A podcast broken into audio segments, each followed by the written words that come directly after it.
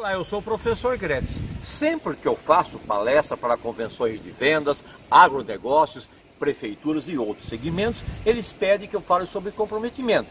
E eu conto esta história. Quando era agricultor no interior do estado de São Paulo, eu descarregava toras de madeira e sempre vinha um vizinho me ajudar. Ele colocava a mão na tora e ficava assim, ah.